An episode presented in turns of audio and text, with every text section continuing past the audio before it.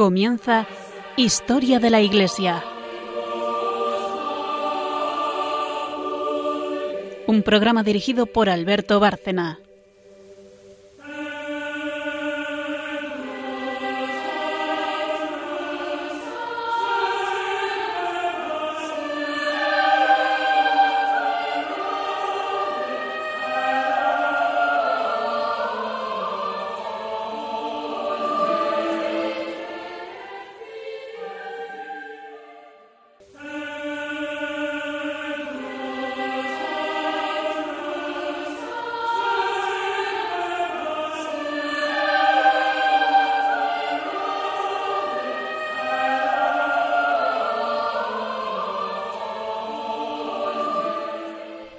Noches, oyentes de Radio María. Volvemos aquí con Historia de la Iglesia para continuar donde lo dejamos.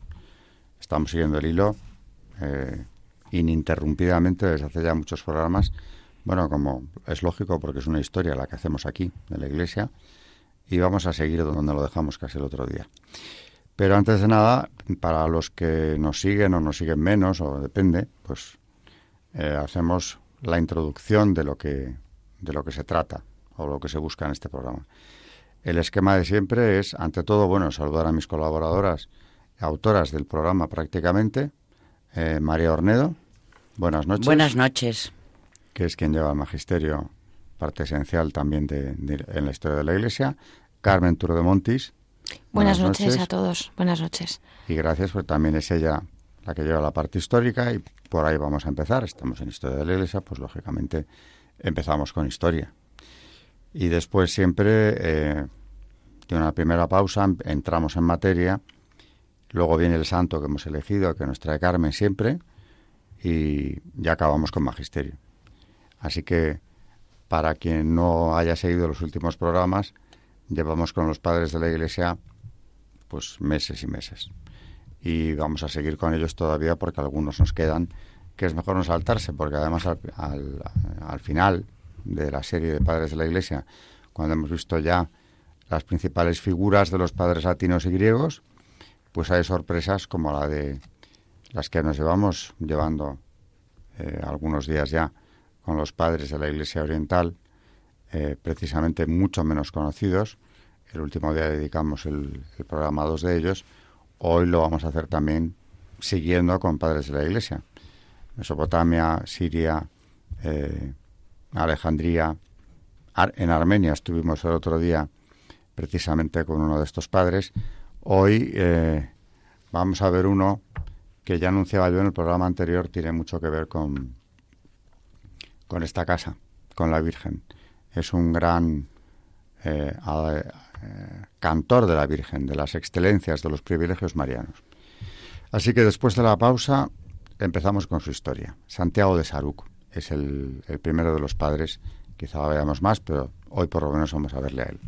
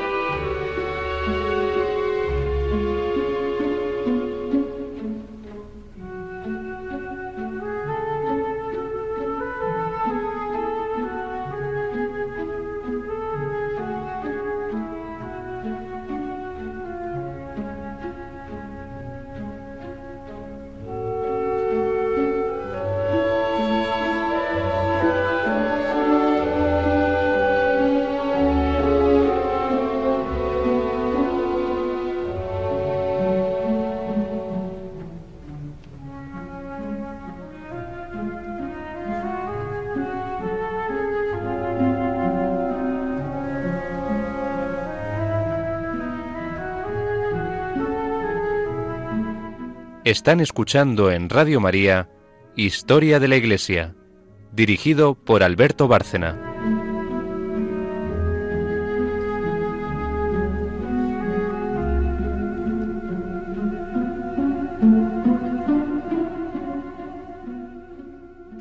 Santiago de Saruk es uno de los grandes padres de la Iglesia siria. Nació en el año 451 en el distrito de Saruk, a orillas del Éufrates.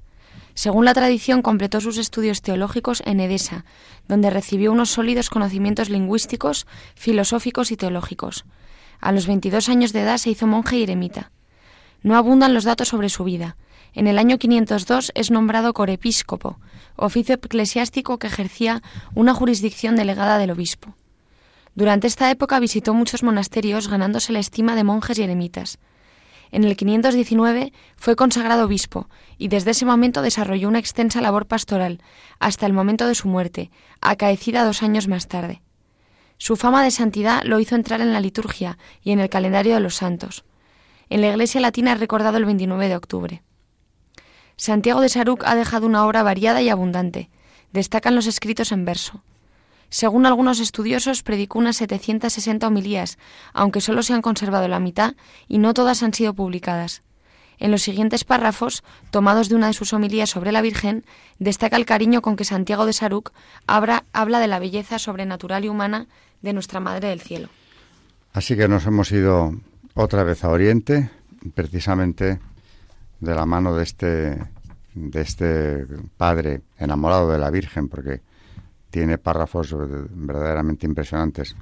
Ya en el siglo VI, a principios, porque nace, como nos ha dicho Carmen, en el 502, eh, este hombre, nacido cerca del Éufrates, Mesopotamia, pues eh, nos eleva el espíritu con sus oraciones y en el magisterio empezaremos a ver eh, precisamente alguna de estas homilías. Nos ha dicho Carmen que es autor de más de 700 homilías, 760, dice el Barre, de las que, bueno, que se le atribuyen, de las que se han conservado por lo menos la mitad.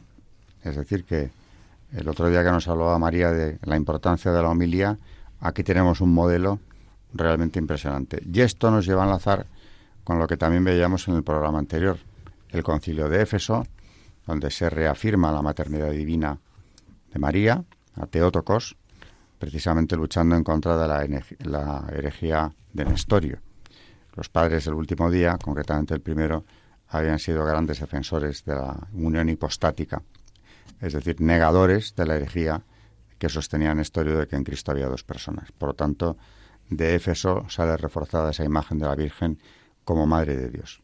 Estaba reciente todavía el concilio de Éfeso, bueno, ya en esta época eh, se iba alejando en el tiempo, pero bueno, relativamente reciente aún, y desde luego se mantenía incólume la enorme devoción que se detenía en la Iglesia de Oriente, como ha seguido siendo después también a, la Virgen María. Eh, antes de entrar con el magisterio y después de la pausa que vamos a hacer, Carmen nos trae otro santo también eh, relacionado con la historia de aquellos tiempos. Siglo va, siglo viene, pero con, dentro de ese periodo de los padres. Música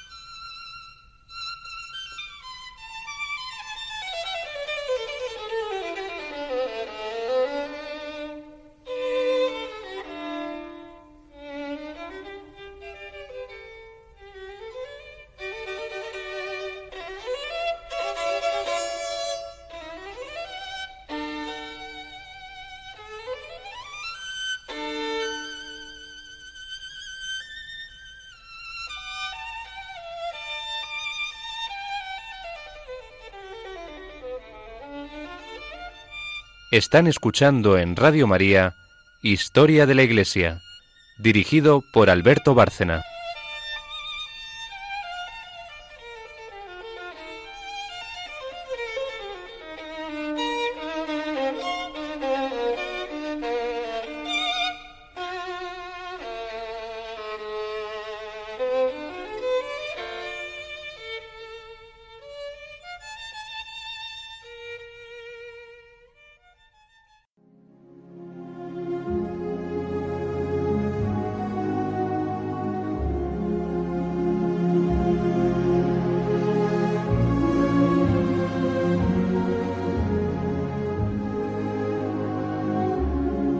Santos en la historia de la Iglesia.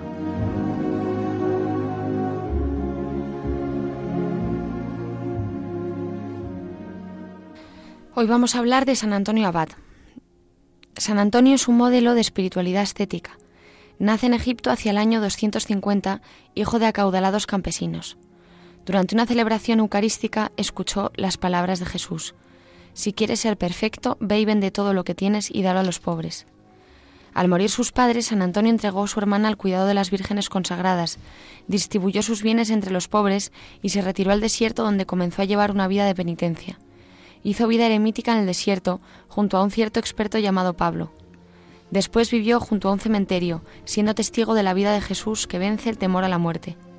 Organizó comunidades de oración y trabajo, pero prefirió retirarse de nuevo al desierto. Allí logró conciliar la vida solitaria con la dirección de un monasterio viajó a Alejandría para apoyar la fe católica ante la herejía arriana. Tuvo muchos discípulos, trabajó en favor de la Iglesia, confortando a los confesores de la fe durante la persecución de Diocleciano y apoyando a San Atanasio en sus luchas contra los arrianos. Una colección de anécdotas conocida como Apotecmas demuestra su espiritualidad evangélica clara e incisiva. Murió hacia el año 356 en el monte Colcim, próximo al Mar Rojo, se dice que de avanzada edad, pero no se conoce su fecha de nacimiento. Es el patrón de los tejedores de cestos, fabricantes de pinceles, cementerios, carniceros, animales domésticos. Su fiesta es el 17 de enero y eh, para que nuestros oyentes sepan un poco más, eh, les recomiendo que lean de la vida de San, Antonio, de San Antonio escrita por San Atanasio, obispo.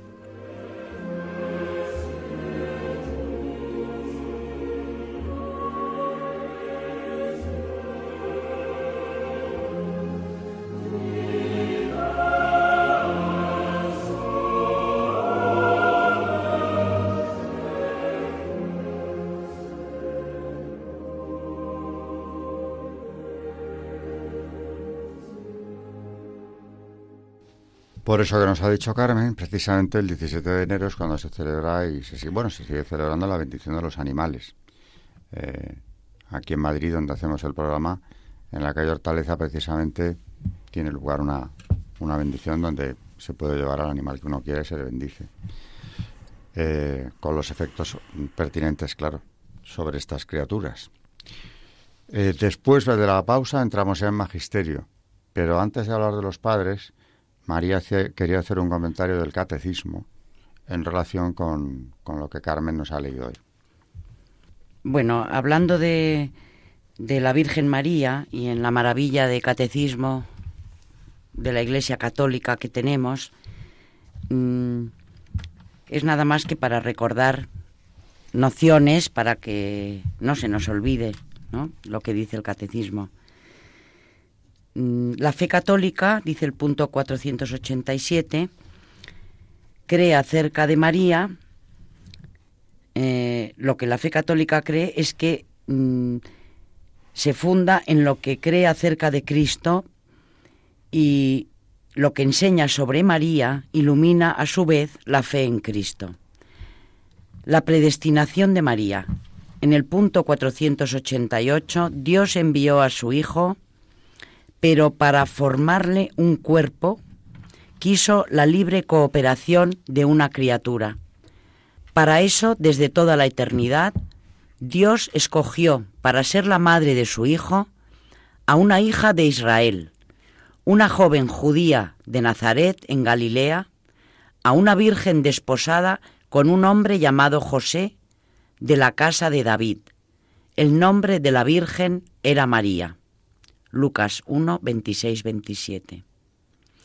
El Padre de las Misericordias quiso que el consentimiento de la que estaba predestinada a ser la madre precediera a la encarnación para que, así como una mujer contribuyó a la muerte, así también otra mujer contribuyera a la vida. En el punto 489 dice, a lo largo de toda la antigua alianza, la misión de María fue preparada por la misión de algunas santas mujeres. Al principio de todo está Eva. A pesar de su desobediencia, recibe la promesa de una descendencia que será vencedora del maligno. Génesis 3:15. Y la de ser la madre de todos los vivientes. Génesis 3:20. En virtud de esta promesa, Sara concibe un hijo, a pesar de su edad avanzada. Contra toda expectativa humana, Dios escoge lo que era tenido por impotente y débil para mostrar la fidelidad a su promesa. Ana, la madre de Samuel, Débora, Ruth, Judith y Esther, y muchas otras mujeres. María sobresale entre los humildes y los pobres del Señor, que esperan de Él con confianza la salvación y la acogen. Finalmente, con ella, excelsa hija de Sión, después de la larga espera de la promesa, se cumple el plazo y se inaugura el nuevo plan de salvación. Inmaculada Concepción. En el punto 490 dice, para ser la madre del Salvador, María fue dotada por Dios con dones a la medida de una misión tan importante. El ángel Gabriel, en el momento de la Anunciación, la saluda como llena de gracia. En efecto, para poder dar el asentimiento libre de su fe al anuncio de su vocación, era preciso que ella tuviese totalmente poseída por la gracia de Dios. El punto 491 dice, a lo largo de los siglos, la Iglesia ha tomado conciencia de que María, llena de gracia por Dios, había sido redimida desde su concepción. Es lo que confiesa el dogma de la Inmaculada Concepción, proclamado en 1854 por el Papa Pío IX. La bienaventurada Virgen María fue preservada inmune de toda mancha de pecado original en el primer instante de su concepción, por singular gracia y privilegio de Dios omnipotente, en atención a los méritos de Jesucristo, Salvador del género humano. Esta resplandeciente santidad del todo singular, de la que ella fue enriquecida desde el primer instante de la concepción, le viene toda entera de Cristo. Ella es redimida de la manera más sublime en atención a los méritos de su Hijo. El Padre la ha bendecido con toda clase de bendiciones espirituales en los cielos en Cristo, más que a ninguna otra persona creada. Él la ha elegido en Él, antes de la creación del mundo, para ser santa e inmaculada en su presencia en el amor. Los padres de la tradición oriental llaman a la Madre de Dios la Toda Santa, Penagia. La celebran como inmune de toda mancha de pecado y como plasmada por el Espíritu Santo y hecha una nueva criatura. Por la gracia de Dios, María ha permanecido pura de todo pecado personal a lo largo de toda su vida. No exageraban nada, desde luego, estos padres de Oriente, ni tampoco los padres conciliares en Éfeso, porque el catecismo sigue recogiendo la figura de la Virgen como una figura decisiva en la historia de la salvación. Eh, el himno a Catistos, eh, precisamente, que es de la Iglesia Oriental, de, del Imperio Bizantino, pero también, desde luego, es un himno que hacemos nuestro y que pertenece a los católicos. Es un canto a la Virgen de los más famosos y de los más solemnes y de los eh, más completos que, que, se han entonado y se entonan aún eh, en honor de ella. Cuéntanos, Carmen, sobre el, el acatistos. El himno acatistos, que literalmente significa estando de pie porque se canta en esta posición, es el himno mariano más famoso del Oriente cristiano y quizá de la Iglesia entera. Compuesto en griego a finales del siglo V, es de autor desconocido. Su paternidad se ha atribuido a diversos personajes, pero no hay ninguna prueba concluyente, quizás sea mejor así. Como dice un comentarista moderno, está bien que el himno sea anónimo, así el himno es de todos porque es de la Iglesia. Efectivamente, desde principios del siglo VI, la Iglesia bizantina lo incluyó en la liturgia como la expresión más alta del culto a la Santísima Virgen, y lo canta en muchas ocasiones, de modo especialmente solemne, el sábado de la quinta semana de Cuaresma. La estructura métrica del texto original es, de una perfección suma, difícil de verter a otras lenguas. Las 24 estrofas que lo componen, unas más largas, otras más breves alternativamente, se distribuyen por igual en dos partes, una evangélica y otra dogmática. La primera parte escenifica la narración evangélica en una serie de cuadros que van desde la Anunciación al encuentro de María con el anciano Simeón en el Templo de Jerusalén. La segunda parte expone los principales artículos de la fe mariana de la Iglesia, perpetua virginidad, maternidad divina, mediación de gracia desde el cielo. El himno Acatistos es común a todos los cristianos de rito bizantino, sean católicos u ortodoxos. Constituye, pues, un puente vetusto y solemne hacia la plena comunión entre la Iglesia de Oriente y Occidente. Dice María en el Evangelio. El más excelso de los ángeles fue enviado desde el cielo para decir ave a la Madre de Dios. Al transmitir su incorpóreo saludo, viéndote hecho hombre en ella, Señor, extasiado el ángel, de este modo a la Madre aclamó. Ave, por ti resplandecen los gozos. Ave, por ti se disuelve el dolor. Ave, rescate del llanto de Eva. Ave, salud de Adán que cayó. Ave tú, cima sublime a humano intelecto. Ave, tú abismo insondable a mirada de ángel. Ave, tú llevas aquel que todo sostiene. Ave, tú eres la sede del trono real. Ave, oh morada que al astro precedes. Ave, morada del Dios que se encarna. Ave, por ti se renueva el creado. Ave, por ti se hace niño el Señor. Ave virgen y esposa. Bien sabía María que era virgen sagrada y por eso respondió a Gabriel, tú, singular mensaje, tu singular mensaje se muestra incomprensible a mi alma, pues anuncias un parto de virginal seno, exclamando Aleluya. Ansiaba la Virgen comprender el misterio y preguntaba al mensajero divino, ¿podrá mi seno virginal dar a luz un hijo? Dímelo. Y aquel, reverente, aclamándola así, respondió, Ave presagio de excelsos designios, ave tú prueba de arcano misterio, ave prodigio primero de Cristo, ave compendio de toda verdad. Ave o escala celeste que baja el eterno, ave o puente que llevas los hombres al cielo, ave de coros celestes cantando portento, ave o azote que ahuyenta la horda infernal. Ave la luz inefable has portado, ave tú el modo a nadie has contado, ave la ciencia de sabios trasciendes, ave tú enciendes al fiel corazón, ave virgen y esposa. La virtud del Altísimo cubrió con su sombra e hizo madre a la Virgen, que no conocía varón, Aquel seno, hecho fecundo desde lo alto, se convirtió en campo ubérrimo para todos los que quieren alcanzar la salvación, cantando de esta manera, Aleluya. Con el Señor en su seno presurosa, María subió a la montaña y habló con Isabel. El pequeño Juan en el vientre de su madre oyó el virginal saludo y exultó, saltando de gozo, cantaba a la Madre de Dios. Ave sarmiento del más santo brote, ave renuevo de un fruto sin mancha, ave das vida al autor de la vida, Ave, cultivas a tu agricultor. Ave, tú campo que muestras las más ricas gracias. Ave, tú mesa que ofreces los dones mejores. Ave, un pronto refugio a los fieles preparas. Ave, un pasto agradable tú haces brotar. Ave tú, incienso agradable de súplicas. Ave del mundo suave perdón. Ave clemencia de Dios con el hombre. Ave confianza del hombre con Dios. Ave virgen y esposa. Con el corazón turbado y encontrados pensamientos, el sabio José se agitaba en la duda.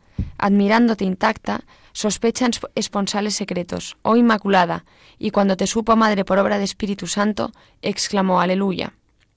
Los pastores oyeron los coros de los ángeles que cantaban a Cristo, bajado entre nosotros.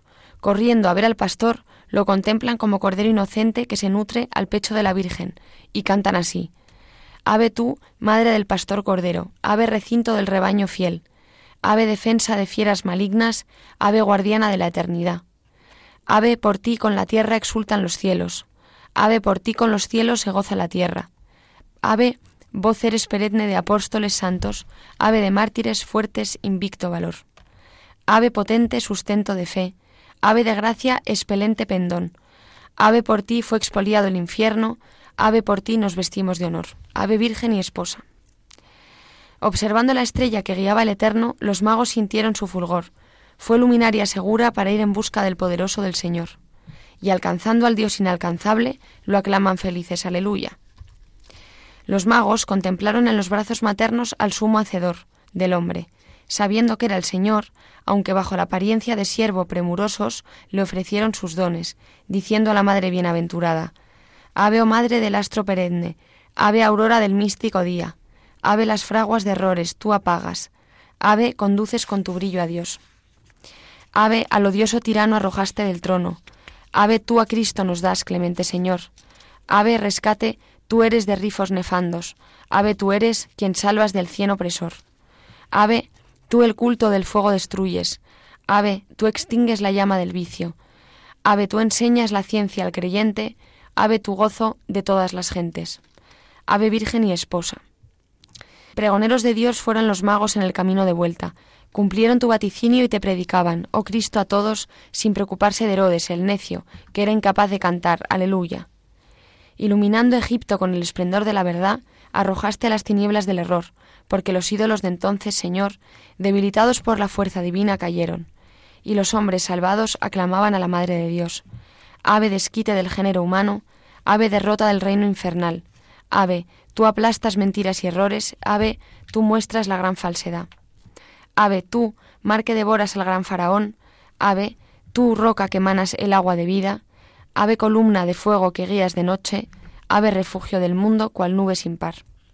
Ave dadora del maná celeste, ave nodriza de los gozos santos, ave tú místico hogar prometido, ave de leche y de miel manantial, ave virgen y esposa. El viejo e, inspirado Simeón estaba a punto de dejar este mundo engañoso, fuiste dado a él como párvulo, pero en ti reconoció al perfecto Señor, y estupefacto, admirando la divina sabiduría, exclamó Aleluya. Maravilloso himno, en el que dice muchas cosas de la Virgen, pero insisto en lo que decíamos en el último programa, de ella nunca suficiente o nunca bastante. Bueno, pues pasando al magisterio y volvemos con Santiago de Saruc, aquí sí que hay autor conocido, vamos con una homilía dedicada precisamente a la Virgen María.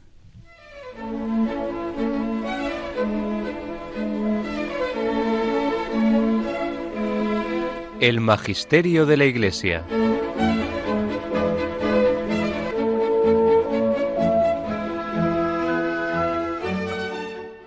Homilía sobre la bienaventurada Virgen María, Madre de Dios, sede de todas las gracias.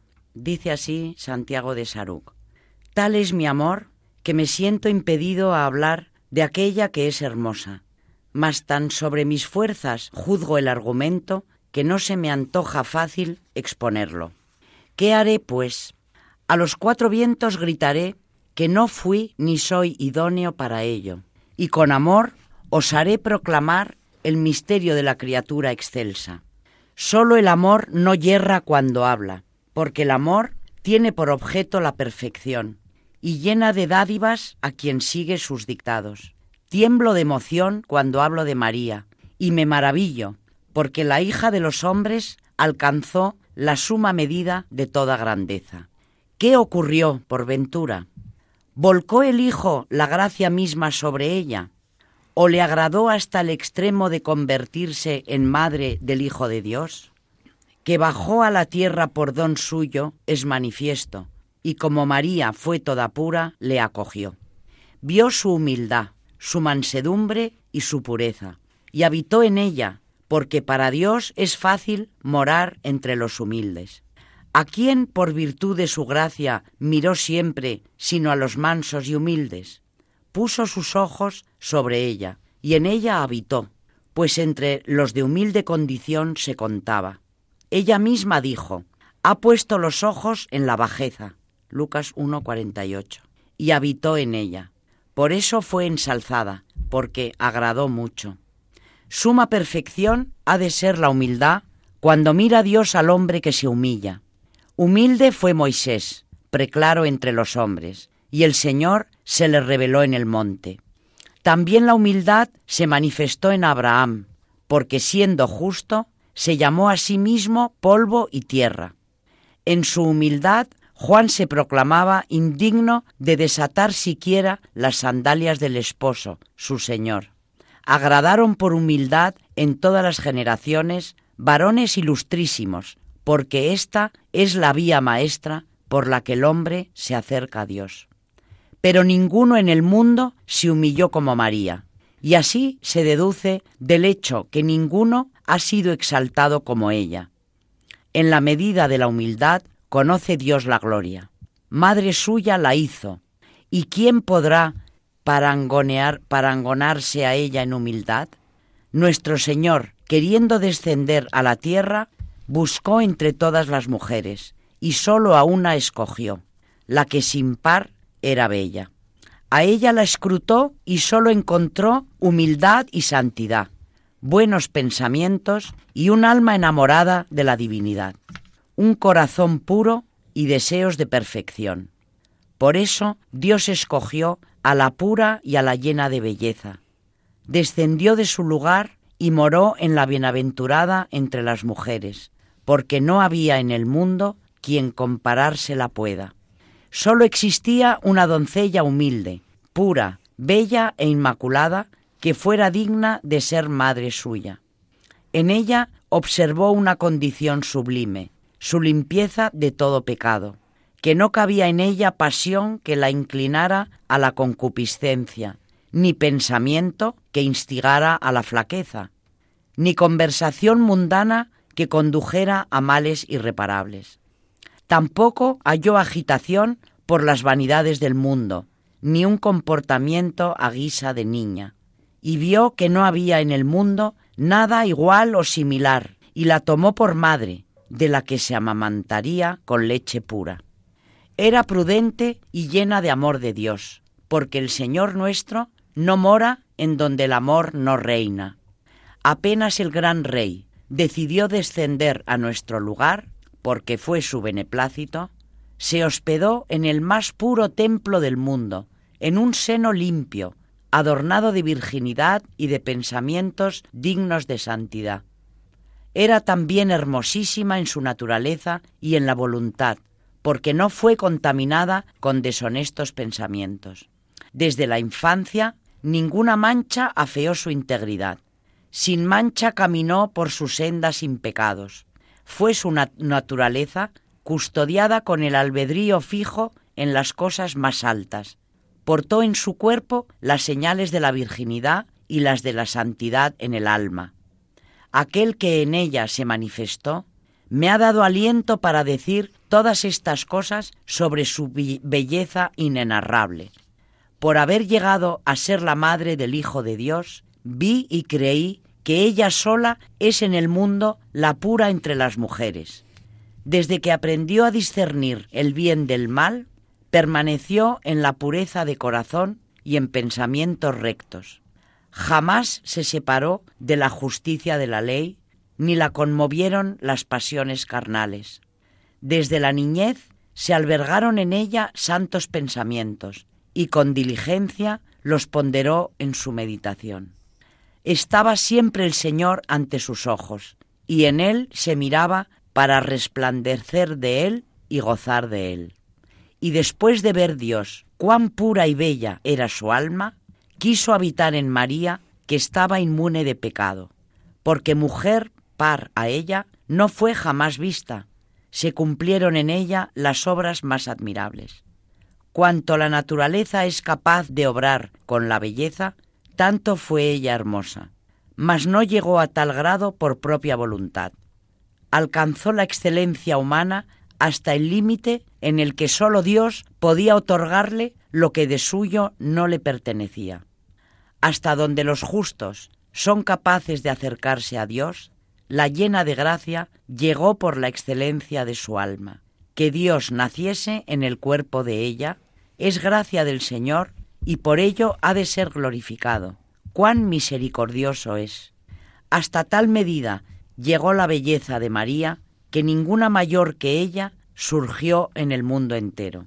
Ahora y siempre demos gracias al Señor, que difundió su gracia sobre las criaturas sin medida alguna. Destaca algo, aparte de todas las eh, virtudes de la Virgen que exalta, pero destaca algo que, que yo creo que es como para meditarlo, y es que fue la más humilde de todas las criaturas, y por eso la más exaltada por Dios, humilde y santa, claro, aparte de ser la Inmaculada. Pero de sus virtudes destaca la humildad, y pensando en esto, eh, el otro día decía, contó una anécdota en público, Jorge Fernández Díaz, el que fue ministro del Interior, de una conversación que tuvo con Benedicto XVI. Tú estabas también. Sí. Y tú, pues en 2015, 14, mm. hace unos pocos años.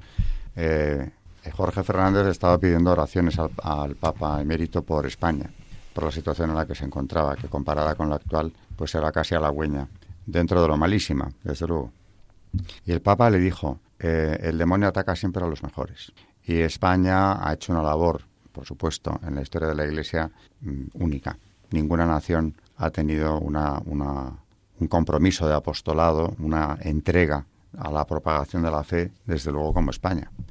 Y le dijo eh, que de todas las maneras no había que perder la esperanza porque aunque el ataque del demonio estaba centrado sobre España, el combate espiritual estaba centrado en España, eh, teníamos que combatirle y le dio varias normas de una manera espontánea, le fue surgiendo esto sin pensarlo dos veces, ¿no? Pero a mí me llamó la atención que lo primero que le decía es que necesitábamos humildad. Sí, le dio las cuatro armas que necesitamos para evitar la labor del diablo. Empezando por la humildad. Y la primera era la humildad, la segunda creo que era la oración, la tercera era el sufrimiento y la cuarta era la devoción a la Santísima Virgen María nos dijo que esas eh, bueno que Benedicto XVI le había dicho que estuviéramos tranquilos porque a pesar de los terribles ataques del demonio que íbamos a sufrir mm, con estas cuatro armas íbamos a salir airosos porque España tenía una protección especial ya lo vimos en el Sagrado Corazón, en el centenario del Sagrado Corazón de Jesús, la protección especial de, que iba a tener España de su Sagrado Corazón y que íbamos a estar muy, muy protegidos. Pero insistía que ante el feroz ataque del que íbamos a ser presa, que estas cuatro armas, primero la humildad, es lo primero que dijo. Le dijo la humildad, la oración incesante, mm, la devoción a la Virgen María y el sacrificio. Sacrificios y sufrimientos ofrecidos y, y que estas cuatro armas iban a ser mm, fundamentales en la lucha contra el diablo. Oyéndote ahora, porque yo no me acordaba de todas las armas, sabía que eran cuatro. Eh, me chocaba desde luego que la primera era humildad. Sí. Pero oyéndolo ahora pensaba realmente lo que estaba diciéndole Benedicto XVI a Jorge Fernández Díaz ese día es que eh, nos salvaremos, podremos combatir contra el demonio imitando a la Virgen, siendo humildes como ella, rezando como ella vivía pendiente de, de, Dios, tanto del Verbo encarnado que era su Hijo como, de, como del Padre y del Espíritu Santo. Eh, sufrimiento, se entiende que ofreciendo el sufrimiento que nos esperaba, ¿no? Como ella hizo, desde luego, asumió ese sufrimiento y sin la menor, eh, sin el menor rechazo lo aceptó como algo que Dios le enviaba o permitía que ocurriera. Y por último decías la oración, la devoción, la devoción a, la Santísima Virgen. O sea que en la clave de la defensa contra el demonio, no solo para España, sino yo diría que en general, para cada cristiano, la imitación de la Virgen. Así que, desde luego, aquellos que no le tienen devoción, pues están perdiendo algo importante porque eh, en ella hay una maestra eh, descomunal. Y como es la gran maestra y madre que es, pues vamos también con otro texto de Santiago de Saruc, precisamente dedicado a la dormición o centrado en la dormición de la Virgen, el tránsito de la Virgen, que también es otra maravilla que yo he descubierto gracias a, a María, que es la que hace el magisterio y realmente organiza este esto que sería un caos ahora mismo de la patrística sin, sin su colaboración. Que va. La dormición de la Santísima Madre de Dios en, una humilía de Santiago de Saruc. Eh, dice, alzaos portones que entra la madre del rey. Eh, recordamos que Santiago de Saruc, monje sirio, ya hemos hablado antes, del 451 al 521, vive en Mesopotamia y más tarde fue obispo de Saruc, etcétera, etcétera. El texto invoca primero a Cristo. Oh hijo, que por tu amor has abandonado la altura, te has humillado y has descendido a la tierra, te has revestido de un cuerpo y por medio de la hija de David te has hecho hombre. Oh hijo unigénito, que de la nada has creado a Adán y le has dado espíritu, el espíritu de la vida. Pero se invoca al Hijo para poder después loar a la Madre. Tú, que nos has visitado y has querido cumplir toda la economía de salvación, concédeme cantar la sepultura de aquella que ha sido fiel. Santiago de Saruc inmediatamente asocia a María a la muerte de Cristo. Abundantes dolores sufrió tu madre por ti cuando fuiste crucificado. Sus ojos derramaron lágrimas cuando te vio suspendido en la cruz, traspasado por la lanza y cuando te sepultaron. María recorre el camino como todos los santos y justos, y también la Madre llegó a su fin para emigrar del mundo lleno de bienes. Llegó la hora de caminar por la senda de todas las generaciones que han partido y han llegado a la meta. La humilía enumera a cuantos han muerto desde Adán a los profetas. Por esa senda caminó Adán, el primero de todas las generaciones, y el bueno de Set, y también Abraham e Isaac, buenos operarios, y Jacob, justo y humilde, y Daniel, el hombre del deseo, y Ezequiel, por las admirables profecías, e Isaías, el hombre de la palabra de la verdad.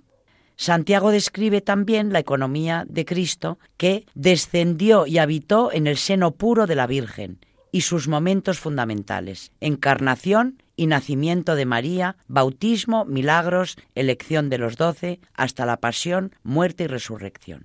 La muerte llega también para María, que participa en la pasión del Hijo, como subrayan otros autores orientales. También a la Madre de Jesucristo, Hijo de Dios, le llegó la muerte a fin de que, de que gustase su cáliz.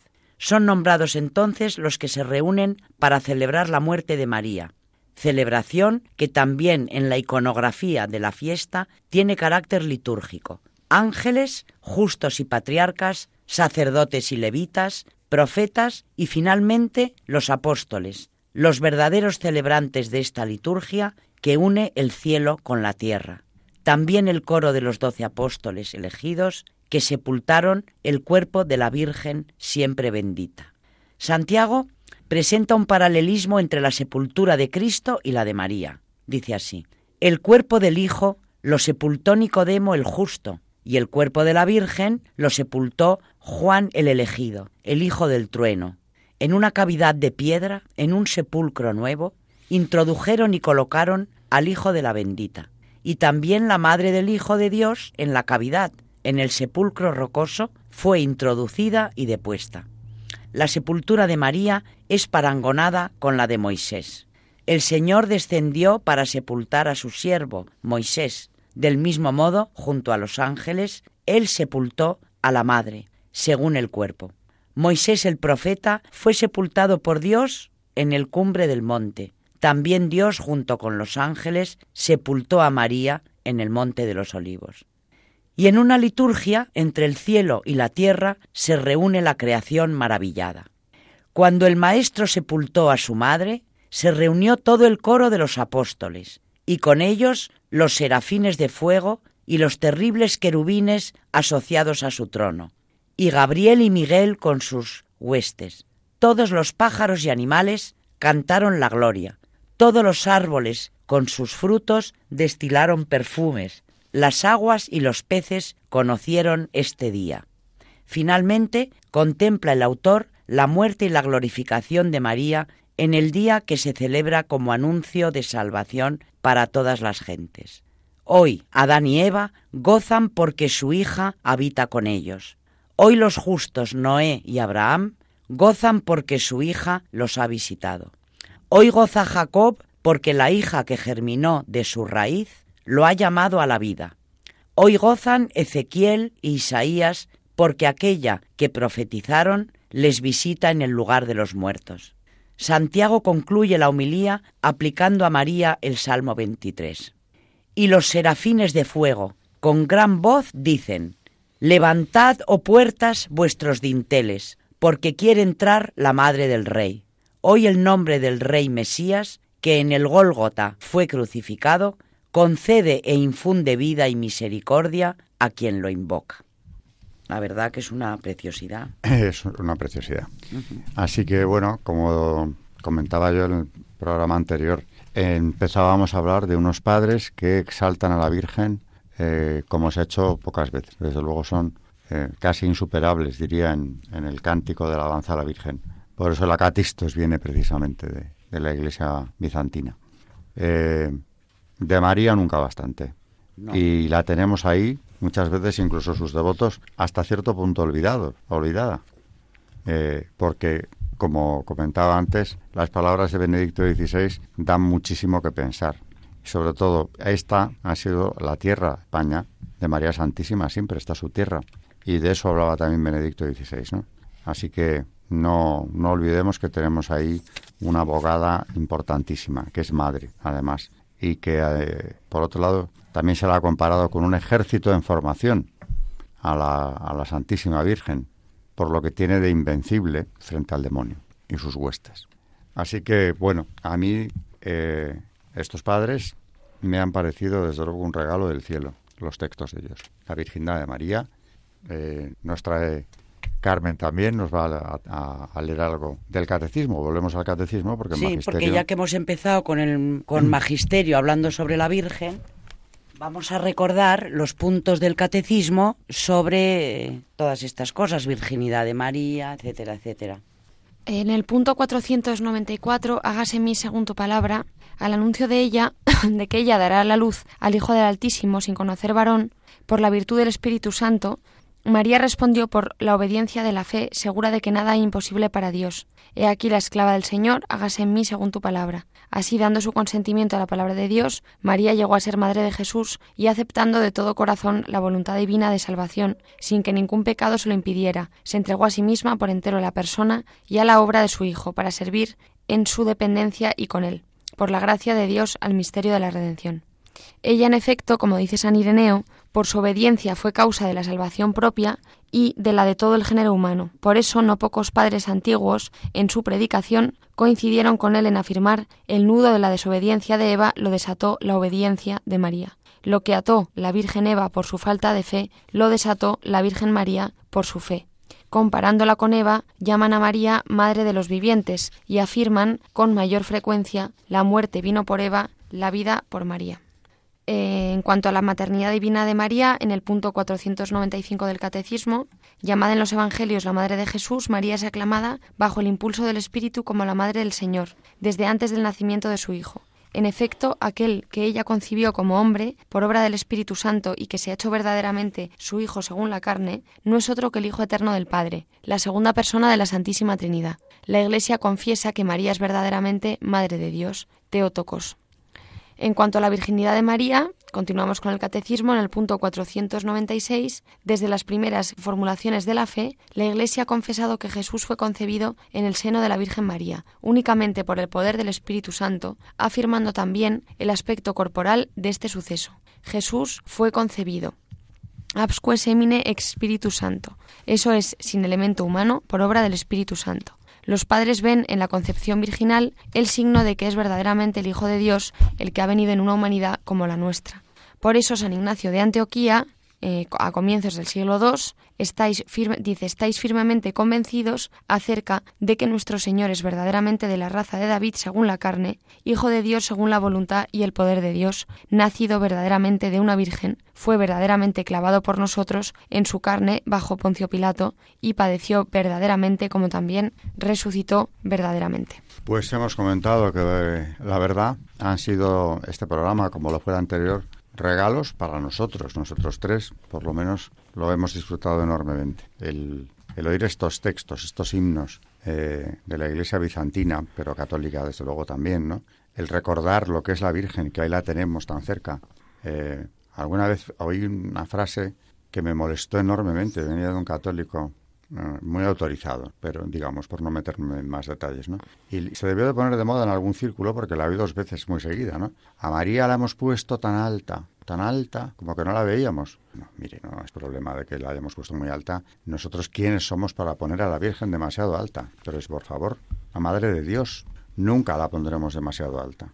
Y además, mm, eso no hace que sea invisible. Es cercanísima. Yo creo que cualquier devoto mariano tiene esa experiencia y no hace falta ser teólogo, ni persona instruidísima, ni nada por el estilo. El pueblo español, precisamente volviendo a España, ha sentido ese amor a la Virgen de norte a sur durante siglos. Claro que es la tierra de María Santísima. Hay un mapa que me regaló mm, una señora, un mapa de España, eh, que conocéis muy bien, eh, Lolita Alduayen, una amiga de tu suegra que yo creo que fue su madre la que lo había hecho. Y era un mapa de España con las advocaciones marianas de todos los lugares, las patronas, no solo de capitales de provincia o de regiones enteras, sino de algunos pueblos que tienen una devoción especial. Y es que no se ve el suelo de España.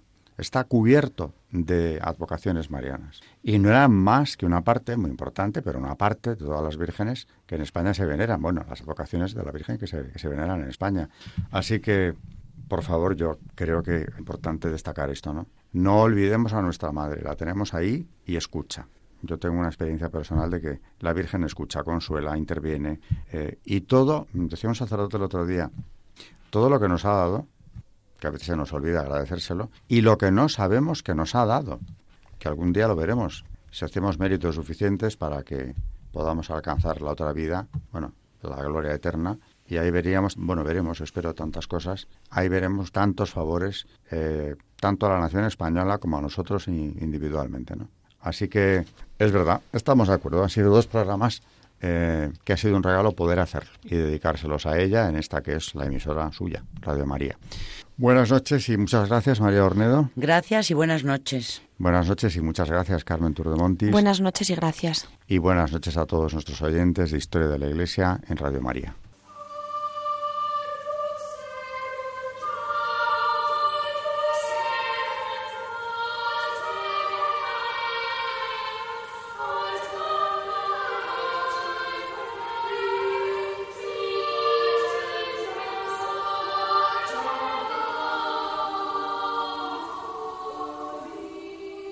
Han escuchado Historia de la Iglesia, un espacio dirigido por Alberto Bárcena.